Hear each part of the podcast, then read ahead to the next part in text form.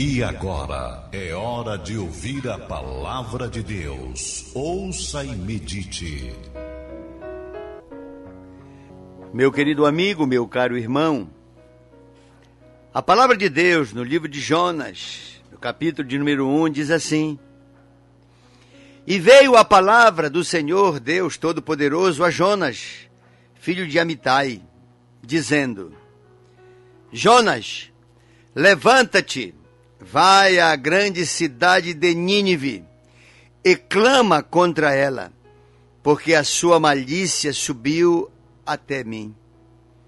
E Jonas se levantou para fugir de diante da face do Senhor para a cidade de Tarsis. E, descendo a Jope, achou um navio que ia para Tarsis.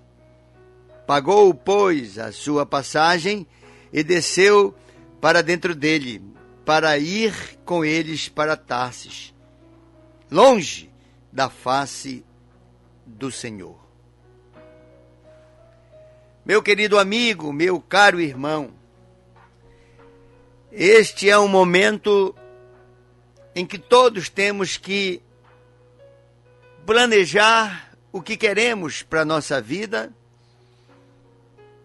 com como vamos trabalhar nos dias futuros. Deus ele tem um projeto para a vida de cada um de nós. Nós não estamos no mundo à toa. Nós não estamos jogados no mundo e cada um que cuide de si. Não. Deus é o Deus da harmonia. Um grande artista francês, de nome desconhecido, autor, compositor, escritor, poeta, foi interrogado a respeito da existência de Deus. E ele, ao ser indagado se acreditava na existência de Deus, ele disse: Às vezes eu acredito em Deus.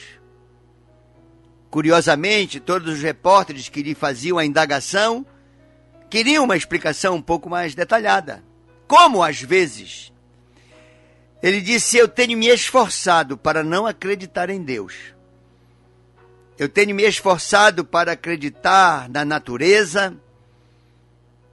Eu tenho me esforçado para acreditar no homem. Sou humanista. Mas muitas vezes eu tenho que me render à existência de um Deus. E ele foi interrogado por todos os repórteres. Mas o que é que lhe leva a crer, ainda que eventualmente, em Deus? Aquele homem disse: a harmonia. A harmonia de tudo na vida. A harmonia dos planetas, das estações a harmonia que há aqui na própria terra, a extraordinária distribuição dos desertos, das áreas nevadas, as quatro estações. Quando você começa a mergulhar na ciência, quanto mais ciência você aprende, mais você se vê obrigado a acreditar que existe um Deus pela perfeição da harmonia. A cronologia aponta para a existência de um Deus. E isso é verdade. Deus, ele é um planejador por excelência. E embora Deus, que é o único infinito, as pessoas pensam que o universo é infinito, mas se enganam. Porque o universo, ele é finito. Infinito somente Deus, que é capaz de criar coisas extraordinariamente grandes e ao mesmo tempo ele é capaz de se relacionar individualmente comigo e contigo. É isso que faz dele Deus. É porque ele conhece-nos a todos. Deus conhece cada grão de areia da praia, cada estrela que está posta no céu, e especialmente cada ser humano, que somos a menina dos seus olhos. Nós somos a obra-prima de Deus. Somente nós, os seres humanos, fomos feitos conforme a sua semelhança, segundo a sua imagem. Essa relação do grande, onipotente Deus com o ser humano é que faz com que nós nos apaixonemos, cada vez o admiremos mais. Então Deus fez um plano e disse: Jonas, eu vou fazer esse plano através de ti, porque na cidade de Nínive está havendo um grande sofrimento. O ranger dos dentes, das dores, as lágrimas das mães, dos pais, tudo que está acontecendo em Nínive está me incomodando. Porque o salário do pecado, pela corrupção que está acontecendo em Nínive, a malícia daquele povo, subiu até a mim. E eu tenho que tomar uma providência. E eu quero te enviar. Jonas, eu estou te convidando para que tu vá até a cidade de Nínive e clame contra ela. Que tu apresentes a ela qual é o meu plano para ela. Eu quero que tu digas a esta cidade e aos seus moradores que se eles continuarem com as práticas pecaminosas que estão exercendo, é iminente a destruição dele. Esse povo vai ser destruído como foi destruído Sodoma, Gomorra. Aquele povo de lá de Sodoma e Gomorra também tiveram que ser destruídos desperdiçaram todas as oportunidades que lhes dei. E eu quero em ti, Jonas, dar uma oportunidade. Mas o que aconteceu com Jonas? Jonas, intimidado com a missão, pouco estava querendo se importar com aquela população de Nínive que estava prestes a ser destruída. E ele, para fugir da responsabilidade, tinha que sair de diante da face do Senhor. E ele, calado como quem consente, levantou-se, diz o texto, fugiu e planejou ir para a cidade de Tarsis. O plano dele era este. Deus tinha um plano para Jonas. Jonas, o meu plano para a tua vida, para que tu sejas não apenas abençoado, mas tu sejas um abençoador para que tu tenhas uma razão de ser, de existir significativa. Eu quero que tu sejas uma pessoa extremamente útil para os que estão à beira de uma destruição lá em Nínive. Mas Jonas, egoisticamente, não quis nem saber de o quanto ele poderia ser útil na mão de Deus e, por consequente, extremamente abençoado. Ele traçou o plano dele, diz o texto, ele foi para Jope, que era um porto, e de lá pegou uma embarcação para ir para bem longe de Nínive, para a cidade de Tarsis. Mas acontece que o plano de Deus não era apenas para salvar Nínive, também era para salvar Jonas do seu próprio plano. Jonas estava planejando ir para a cidade de Tarsis, mas uma tempestade ia assolar aquela embarcação. E Deus também estava poupando Jonas do mal que sobre ele iria acontecer caso ele executasse o plano da própria cabeça. Mas Jonas, cabeça dura, como muita gente, disse: Não, eu já planejei isso e eu vou fazer isso. Não importa o que Deus quer comigo, eu vou fazer o que me deu na cabeça eu não consultei Deus, eu não quero saber se ele concorda, se ele não concorda, se ele aprova, se ele desaprova. Eu vou por minha conta e por meu risco. E olha, quando Jonas entrou naquela embarcação, o mal do qual Deus quis poupá-lo, mas ele insistentemente não deixou Deus livrá-lo, aquela embarcação foi açoitada por um vento tão forte que aquela embarcação que estava carregada não apenas de tripulação e passageiros, mas de grande carga, muitos materiais, muitos cereais. Era o meio de transporte da época. E aqueles homens, sem saber por que aquilo estava acontecendo, eles passaram por momentos de enorme perigo. Tiveram que jogar fora para aliviar a carga do barco muito material, muita mercadoria foi desperdiçada, muito grande o prejuízo. E Jonas, querendo dar a entender que não tinha nada com isso, se jogou lá no convés, na parte mais profunda do barco. Mas não adiantou. Ele sabia que o mal que estava acontecendo era por conta da sua teimosia, por conta da sua cabeça dura e desobediência. Tanto é que quando lançaram sorte, a sorte caiu apontando que Jonas era o causador daquele mal. Meu querido amigo, meu caro irmão, Deus tem um plano para mim e para a tua vida. O plano de Deus, o primeiro passo, a primeira intenção de Deus, quando planeja, é nos abençoar. E, consequentemente, Deus não nos abençoa apenas para desfrutarmos das bênçãos que Ele nos dá.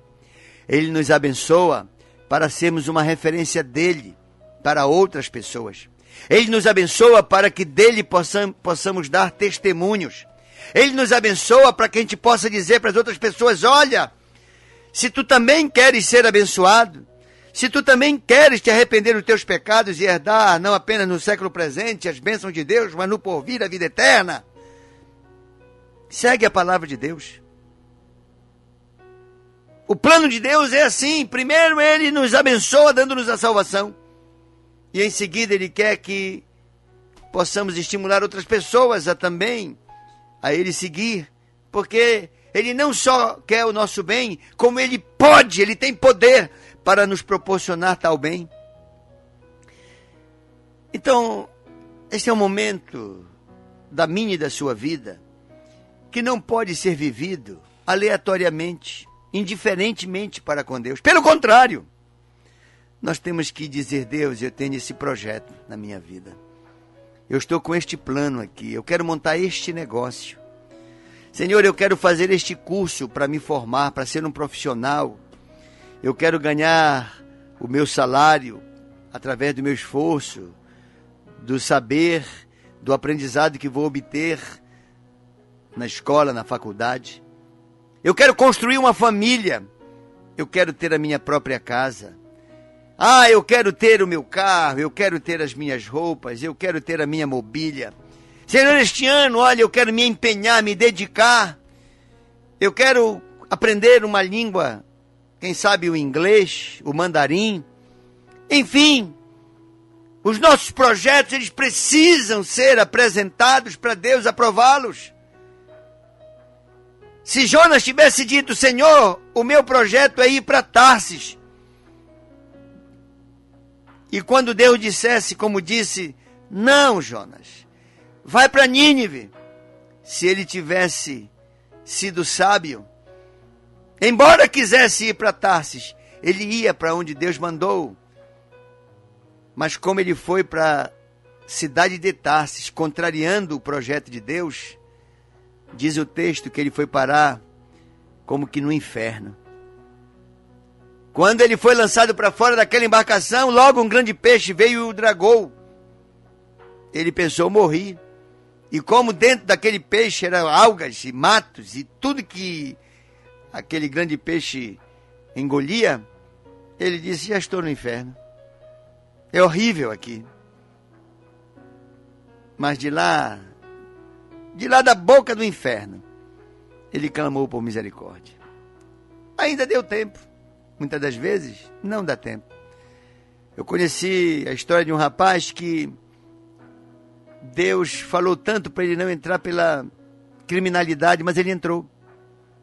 E um dia, quando ele estava fugindo da polícia e ela atirava nele, atirava e ele revidava os tiros, e de repente um daqueles tiros acertou no seu coração e ele sabia que ele ia morrer.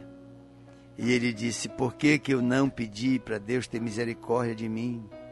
E morreu. Tem vezes que é tarde demais. Mas eu quero nesta oportunidade te dizer, meu irmão. Apresenta um projeto de vida para Deus. Mas se tu não tens nenhum projeto, deixa Deus executar o projeto dele na tua vida. Diz Deus: Olha, eu estou aqui para que o Senhor determine qual é o seu projeto para a minha vida. Mas se você tiver um projeto, você pode submeter à aprovação de Deus. Não adianta apenas informar a Deus. Não adianta você pegar um pacote pronto de projetos e dizer: Deus, este ano eu quero casar com Fulano, este ano eu quero fazer um concurso para passar em tal empresa pública, este ano eu quero comprar este carro, eu quero isso, eu isso, isso. Não, diga Deus, eu tenho essas expectativas eu tenho esses projetos. E eu estou trazendo não para apenas lhe informar. Eu estou pedindo para que o Senhor os analise e o aperfeiçoe. Corte o que tem que ser cortado, aprimore o que tem que ser aprimorado, contanto que eu venha a executar um projeto que tenha sua aprovação. Porque aí eu sei que esse projeto ele vai me levar aonde eu quero chegar. Esse projeto aprovado pelo Senhor, certamente eu terei condições de executá-lo e de desfrutar de tudo que de bom ele vai me proporcionar. Esta é a palavra, meu irmão, que o Senhor está mandando para o meu e para o teu coração. Apresente a Deus em oração. Diga: Deus está aqui. Eu estou com esta intenção. De repente você tem um projeto de fazer uma cirurgia ou uma viagem. Você tem um projeto de fazer uma sociedade com alguém, de se unir com alguém matrimonialmente falando. Olha, seja qual for a decisão que você tenha que tomar, não a tome antes de apresentar a Deus, para que Deus conspire a favor da execução ou ele influencie na desmontagem deste projeto. O projeto de Jonas levou-o para a boca do inferno. E foi preciso ele chegar no mais profundo do poço para poder de lá avaliar que de fato quem sabe o que era melhor para ele não era ele, era Deus. Ele podia até fazer o que ele queria, mas o que ele queria não era o melhor para ele. O perigo que o aguardava ele nem imaginava. Às vezes a gente planeja coisas que são verdadeiras armadilhas contra nós mesmos. Quantas não são as pessoas que se uniram com pessoas erradas e hoje que pudessem voltar atrás, não se uniriam? Quantas não foram as decisões de pessoas que mudaram e quando mudaram não melhoraram, pioraram? Enfim, a vida ela precisa de muita segurança para não se dar passos em falsos. Às vezes estamos numa bifurcação e temos que tomar uma decisão. Se nessa hora você tomar a decisão errada, você pode acumular ônus para o resto da sua vida.